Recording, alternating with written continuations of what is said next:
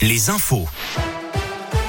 Valentin Chenard. Il est 17h, bonsoir à tous. À la une de l'actualité, 11e jour de l'invasion russe de l'Ukraine, plus d'1,5 million de personnes ont déjà fui le pays, ce qui constitue la crise de réfugiés la plus rapide en Europe depuis la Seconde Guerre mondiale, selon l'ONU.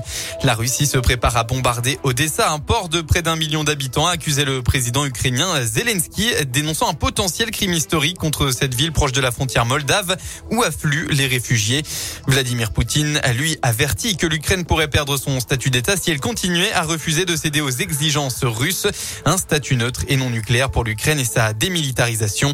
Emmanuel Macron s'est d'ailleurs entretenu pendant 1h45 avec son homologue russe tout à l'heure, a déclaré l'Elysée, un appel à l'initiative du chef de l'État français. Un grand panache de fumée près de Lyon à Saint-Priest. Un incendie s'est déclaré dans un entrepôt logistique de climatisation. Le feu aurait démarré en milieu de journée. Une soixantaine de pompiers sont encore sur place pour éteindre le sinistre qui toucherait un entrepôt de 700 mètres carrés.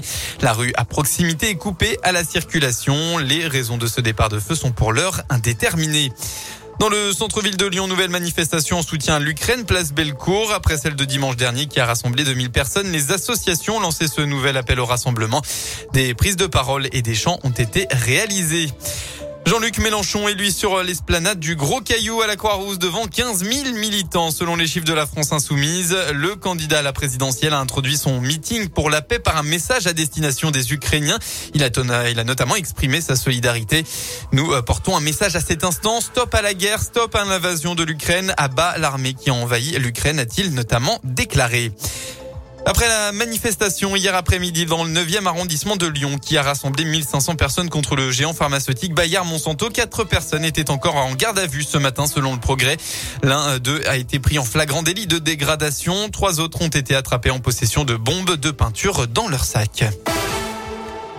On passe au sport en basket. Choc important de cette 21e journée. L'Asvel se déplace sur le parquet du leader du championnat, le Valois. Les deux clubs sont à égalité de points. Ce sera à 19h. En biathlon, le doublé pour Quentin Fillon-Maillet. Après sa victoire sur le sprint hier, le Jurassien a dominé ses adversaires pour la poursuite pour signer une nouvelle euh, victoire, sa 15e en carrière.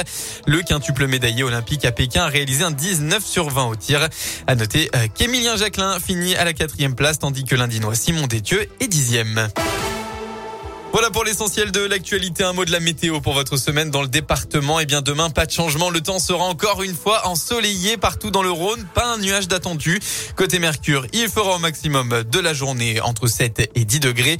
Et pour la suite de la semaine, eh bien le beau temps va durer. Le soleil sera au rendez-vous jusqu'à samedi et jusqu'à l'arrivée d'une grosse perturbation nuageuse.